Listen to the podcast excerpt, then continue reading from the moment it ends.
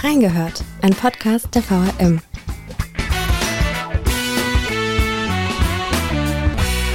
Der Großraum Wiesbaden ist vom Verkehrsdatenanbieter TomTom zur Stauregion Nummer 1 in Deutschland gekürt worden. Allein 2022 gab es in unserer Stadt mehr als 5000 Baustellen. Warum ist das so? Wir haben reingehört.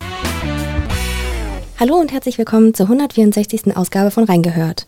Mein Name ist Karina Sachs und heute tauchen wir ein in die Welt der Bauprojekte und Verkehrsbehinderung in Wiesbaden. Dafür habe ich mir den perfekten Gast eingeladen. Sie ist Lokalredakteurin des Wiesbadener Kurier und beschäftigt sich überwiegend mit Themen rund um die Mobilität. Herzlich willkommen, Michaela Luster. Vielen Dank. Politik, Presse und Bürger diskutieren aktuell viel darüber, wie man die Attraktivität der Innenstadt erhöhen kann. Für Pendler und Besucher scheint Wiesbaden eine Dauerbaustelle zu sein. Wie empfindest du das denn? Mindert die Baustellensituation in Wiesbaden die Attraktivität der Stadt als Wohnort? Als Wohnort und als Besuchsort würde ich sagen, denn darüber klagen ja auch viele Gewerbetreibende, dass sie eben weniger Kunden haben, zugleich aber ihre Lieferanten auch nicht bis vor Ort kommen, aber auch die Mitarbeitenden. Also es ist durchaus so, dass es sowohl für die Besucher als auch für die Anwohner, die dann nicht zu ihren Grundstücken kommen, die den Lärm und den Dreck ertragen müssen. Also schön ist das nicht, das stimmt. Sag mal, kommt es mir nur so vor oder werden es wirklich immer mehr Baustellen hier? Da habe ich denselben Eindruck wie du. Es sind unheimlich viele. Bis vor kurzem bin ich auch noch selbst mit dem Auto in die Stadt gefahren und es macht wirklich keinen Spaß. Aber andernteils glaube ich, dass die Stadt das auch nicht zum Spaß macht, diese ganzen äh, Baustellen. Ja, natürlich, die sind ja auch notwendig. Aber warum ist denn Wiesbaden eigentlich voller Baustellen? Also erstmal ähm, sollten wir vielleicht die Zahl 5000 klarstellen. Da sind auch ganz kleine Baumaßnahmen beinhaltet, wie zum Beispiel Kranstellungen, wenn irgendwas an einem Haus gemacht wird, also auch so private Sachen. Aber es sind auch viele größere Baustellen, wie wir alle immer erleben dürfen. Du fährst ja bestimmt auch viel rum. Also ich sehe das auch in anderen Städten, dass es sehr viele Baustellen gibt. Trotzdem hat man wirklich das Gefühl, dass wir hier ganz schön belastet sind. Das hängt mit vielerlei Dingen zusammen. Zum Beispiel mit dem Fernwärmeausbau hier in der Innenstadt. Und das befürchte ich sagen zu müssen, das wird nicht besser, sondern da kommt noch einiges auf uns zu, weil das Fernwärmenetz immer weiter ausgebaut werden muss. Und dann gibt es aber auch Maßnahmen Glasfaser. Dann werden die Abwasserkanäle von den Entsorgungsbetrieben müssen kontrolliert und eventuell auch repariert werden. Aber auch äh, von SW Versorgung die Trinkwasserleitungen zum Beispiel. Dann das Tiefbauamt hat Maßnahmen, die es machen muss. Also es kommt einiges zusammen. Aber warum muss das alles gleichzeitig gemacht werden? Vieles wird schon verschoben, zum Beispiel wegen der Havarie der Salzbachtalbrücke, die im Moment nicht nutzbar ist, wurden viele Baumaßnahmen verschoben. Und manches ist sogar sehr wünschenswert, dass es gleichzeitig passiert. So läuft es, wie mir jetzt zum Beispiel ELW, die Entsorgungsbetriebe der, der Stadt Wiesbaden erzählt haben, dass sie, bevor sie irgendeine Baumaßnahme machen, die, wo der Boden aufgebuddelt werden muss, dass sie bei der Stadt nachfragen, hört mal, gibt es noch irgendwelche anderen, die da was machen wollen, was weiß ich, die Telekom oder das Tiefbauamt selbst, so dass man das alles auf einmal machen kann. Und das ist ja sehr wünschenswert, aber dadurch dauert es erstmal länger, aber insgesamt wird es verkürzt und wird auch hoffentlich preiswerter dadurch. Es wird ja auch immer wieder gemeckert, dass Baustellen zu lange dauern, dass sich da überhaupt nichts tut. Stimmt das? Also da habe ich natürlich auch schon öfter nachgefragt und da sagen die mir zum Beispiel, jetzt ähm, wieder Beispiel ERW, also Entsorgungsbetriebe, manchmal wird unter der Erde weitergemacht, äh, wenn, wenn die da was an den Kanälen machen und dann sieht man oben nichts. Oder wenn sie zum Beispiel, wenn ein Abwasserrohr nicht ganz ersetzt werden muss, was erstmal für uns Wiesbadener sehr erfreulich ist, sondern mit einem Inliner-Verfahren erneuert werden kann, was nicht bedeutet, dass äh, der Chef von ELW auf Rollerskates durch die Kanäle fährt, sondern das bedeutet, dass da so ein, so ein Schlauch reingemacht wird, was ich stelle mir das wie beim Fahrradschlauch vor, dass das so abgedichtet wird und das muss danach aushärten. Und das dauert, aber da muss halt keiner daneben stehen und dabei zugucken. okay. Weißt du, warum es so ist, dass so oft ein Datum, an dem die Baustelle beendet sein soll, genannt wird und dann dauert das doch ewig? Das kann wohl ganz unterschiedliche Gründe haben. Jetzt im Moment ist natürlich ganz schlimm mit Baumaterial, also Lieferschwierigkeiten. Letztens habe ich eine interessante Begründung gehört. Da ging es darum, dass sich die Baustelle am Platz der deutschen Einheit, wo die Bushaltestelle an der Bleichstraße verbreitert wird, länger gedauert hat als gedacht. Und da hieß es, dass rücksichtslose Autofahrer häufiger im Baustellenbereich parken und sagen, sie gehen nur mal kurz zum Kiosk und dann können da die Baufahrzeuge nicht einfahren. Das fand ich äh, ganz schön heftig. Ja. Das ist ja auch ganz schön dreist. Ja, manchmal hat man auch den Eindruck, manche Straßen werden mehrmals nacheinander wieder aufgerissen. Ja, das ist uns auch schon aufgefallen. Also zum Beispiel unser Kollege Henry Solter hat mal gezählt, wie oft es jetzt schon zu einer Vollsperrung der Alwinenstraße gekommen ist in den letzten Monaten. Lass mich nicht lügen, aber es waren weit über zehn, zwölf oder 18 oder so. Also die haben auch keinen Spaß, die armen Alwinenstraßenanwohner. Wie ist das eigentlich mit Vollsperrungen? Wann braucht man die? Da scheint sich wohl die Sicherheitslage, wie sagt man, die Regeln für Sicherheit scheinen sich wohl verschärft zu haben, so dass jetzt öfter als früher eine Vollsperrung der Straße, wo irgendwas gemacht wird, angeordnet werden muss, eben um die Sicherheit von anderen Verkehrsteilnehmern zu gewährleisten. Du hattest ja mal vom Anspruchsdenken einiger Anwohner und Gewerbetreibenden berichtet. Was haben die denn gefordert? Ja, das war interessant. Das war so eine Flucht nach vorn. Da ist ELW tatsächlich, also die Entsorgungsbetriebe sind auf uns hier als Zeitung zugekommen und haben gesagt, könntet ihr darüber nicht mal berichten? Und zwar werden die häufiger angesprochen von Gewerbetreibenden, Einzelhandel oder so, dass sie doch, wenn Parkplätze wegfallen, dass sie Ersatzparkplätze schaffen. Und das haben sie dann tatsächlich einmal versucht in Kastell, einem Ludwigsplatz, als da jetzt, weil da eine Baustelle ist, und haben neun Ersatzparkplätze geschaffen. Das hat, das glaubst du nicht, 77.000 Euro gekostet, woraufhin die Mitarbeiter von ELW gesagt haben, das machen wir nie wieder. Wie sollen wir das denn anderen Leuten erklären? Und das sind ja alles Steuergelder. Wow. Also da, das geht nicht. Ich kann mich schon gut in Gewerbetreibende reinversetzen. Es ist voll ätzend, wenn du dann das Gefühl hast, du bist nicht mehr anzufahren oder also du bist nicht mehr sichtbar oder es, die Kunden kommen, können kaum zu dir kommen. Das war ja auch in der Langgasse das Problem. Da hat unsere Kollegin Julia Enderton drüber geschrieben, über die Baustelle, genau, jetzt vor dem Pressehaus.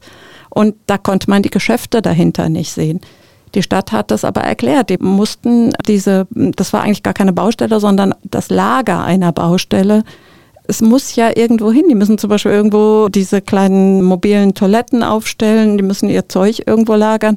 Und das kann nicht so weit weg sein, weil sowas dann auch wieder die Dauer der Baustelle verzögern würde. Okay, aber muss es denn direkt vor einem Geschäft stehen? Gibt es keine anderen Stellen, wo das zwischengelagert werden kann? Tja, frag mich. Da bin ich jetzt auch keine Fachfrau. Ich gehe davon aus, dass die sich bemühen, es so reibungslos zu machen wie möglich.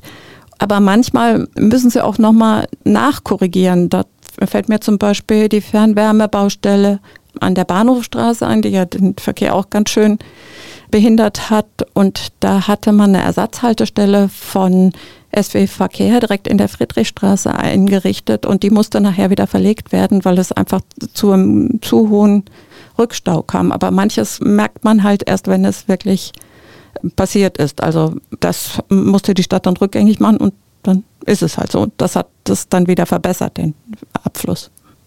Ich fand den Vergleich des Verkehrsdatenanbieters TomTom äh, mit 27 deutschen Städten auch spannend. Da kam nämlich dabei raus, dass man nirgends in Deutschland so lange im Stau steht wie im Großraum Wiesbaden. TomTom hat auch ausgerechnet, dass Pendler in der Region für einen 10-Kilometer-Weg im Schnitt 15 Minuten und 40 Sekunden brauchen. Während der Rush-Hour manchmal auch zwei bis drei Minuten mehr. Und für diejenigen, die durch die Innenstadt müssen, dauert eine Fahrt im Schnitt 20 Minuten. Das klingt jetzt nicht nach so viel, wenn man das jetzt nur einmal macht. Aber wer Vollzeit arbeitet und als Pendler diese 10 Kilometer durch die Innenstadt muss, sitzt aufs Jahr gerechnet einfach 153 Stunden im Auto und davon fast 52 Stunden im Stau. Einfach mehr als zwei Tage. Da frage ich mich, geht es nicht anders? Ja, Das heißt immer wieder, dass Leute tatsächlich sagen, ich fahre nicht mehr in die Wiesbadener Innenstadt, das ist mir zu schwierig. Dann, da kommt natürlich dann auch noch der, der Parkraummangel dazu. Durch Baumaßnahmen fallen eben oft auch noch zumindest temporär Parkplätze weg, manchmal dann auch dauerhaft. Das führt zu Ärger und dann haben die Leute keine Lust, nach Wiesbaden zu fahren. Und viele, das äh, gern gehörte Argument ist ja dann, da hast du ja auch schon drüber geschrieben, dass sie sagen, dann fahre ich doch lieber ins Main-Taunus-Zentrum. Ja, das stimmt. Wobei Außerdem, es ja trotzdem ein bisschen günstiger ist. Da hast du recht, genau, wie du dargelegt hast. Und dann eben aber auch für, für Handwerker ist es zum Beispiel oft auch sehr, sehr schwierig, wenn die so lange im Stau stehen und dann gar nicht zu ihren jeweiligen Baustellen kommen können, mhm. zu ihren eigenen Baustellen. Uff.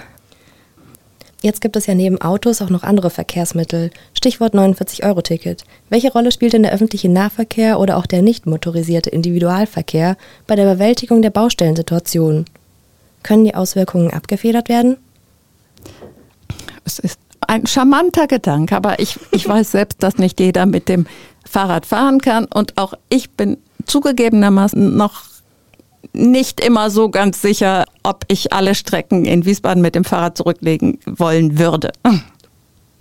Natürlich wäre es einfacher, wenn die wenigsten von uns mit dem Auto fahren würden, aber es ist halt nicht immer möglich. Ich bin ja selbst Pendlerin. Im Moment versuche ich es mit dem öffentlichen Personennahverkehr es ist nicht immer einfach, muss ich sagen. Und außerdem werden eben die Busse sind ja ganz entschieden äh, davon selbst betroffen von solchen Baustellen. Es gibt ja jeden Tag, also ich denke, wir kriegen fast jeden Tag Pressemitteilungen von Umleitungen. Das muss ja auch irgendjemand koordinieren. Uns können ja nicht überall können die Busse durchfahren. Das ist sehr, sehr viel Aufwand. Also Wiesbaden könnte sich ja auch ein Beispiel an anderen erfolgreichen Städten nehmen, wie zum Beispiel Kopenhagen oder Amsterdam. Also Kopenhagen ist bekannt für seine fahrradfreundliche Infrastruktur und nachhaltigen Verkehrssysteme. Und die Stadtverwaltung von Kopenhagen legt eben auch Wert auf eine effektive Koordination und Planung von Baustellen. Es gibt eben ein zentrales System, das alle geplanten Bauprojekte erfasst und koordiniert, um Konflikte und unnötige Verkehrsbehinderungen zu vermeiden.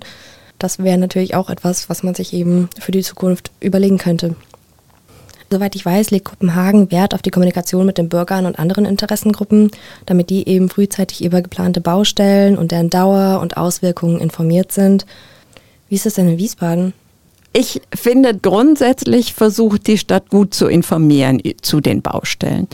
Das passiert zum einen auf dem Baustellenmelder auf wiesbaden.de. Allerdings hat mich da auch ein Leser darauf aufmerksam gemacht, dass der nicht immer ajour ist. Und das hat mir die Stadt dann auch bestätigt, dass die Kollegen im Verkehrsdezernat manchmal einfach zu viel zu tun haben, um jede Baustelle, auch die großen, da nachzuhalten. Es ist wahrscheinlich auch schwierig, 5000 Baustellen auf einer Karte abzubilden. Das stimmt. Aber grundsätzlich, was da drin steht, finde ich gut gemacht. Also da steht drin, warum eine Baustelle ist, bis wann sie dauert und so. Also schon gut. Dann kam die Idee auf, dass auf den elektronischen Tafeln häufiger Baustellen angezeigt werden. Diese, die an den Einfallstraßen stehen. Da habe ich bei der Stadt nachgefragt, da haben sie gesagt, ja, grundsätzlich eine gute Idee, aber Oft ist das Baustellenthema zu dynamisch, als dass man das alles auf solchen elektronischen Tafeln darstellen könnte. Und ansonsten, was ich gut finde, ist, dass die einzelnen Ämter, Behörden und so Gesellschaften sich bemühen, die Baustellen miteinander abzusprechen, so dass nicht jedes Mal wieder die Straße aufgerissen werden muss und dass es eben möglichst kurz dauert. Und sie versuchen auch die Anwohner gut zu informieren. Es gibt immer Pressemitteilungen, gut, wenn man die Zeitung nicht liest, schlecht. Und aber auch auf der Homepage der Stadt wiesbaden.de wird immer über Baumaßnahmen informiert. Und wenn du selbst als Anwohner oder Anwohnerin betroffen wirst, bekommst du immer eine Hauswurfsendung. Gar nicht mal so schlecht eigentlich. Also zumindest, wer informiert sein will, kann sich dann natürlich auch darüber informieren. Liebe Micha, danke dir für deine Einblicke und vor allen Dingen deine Expertise. Alle Berichte rund um das Thema Verkehr und Verkehrsbehinderung findet ihr, liebe Hörerinnen und Hörer, auf der Webseite des Wiesbadener Kurier. Falls ihr noch Anregungen oder Themenvorschläge habt, dann schickt uns einfach eine Mail an audio.vrm.de oder kommentiert unsere Social Media Posts. Und ansonsten hören wir uns bei der nächsten Folge wieder. Bis dahin, macht's gut. Tschüss. Tschüss.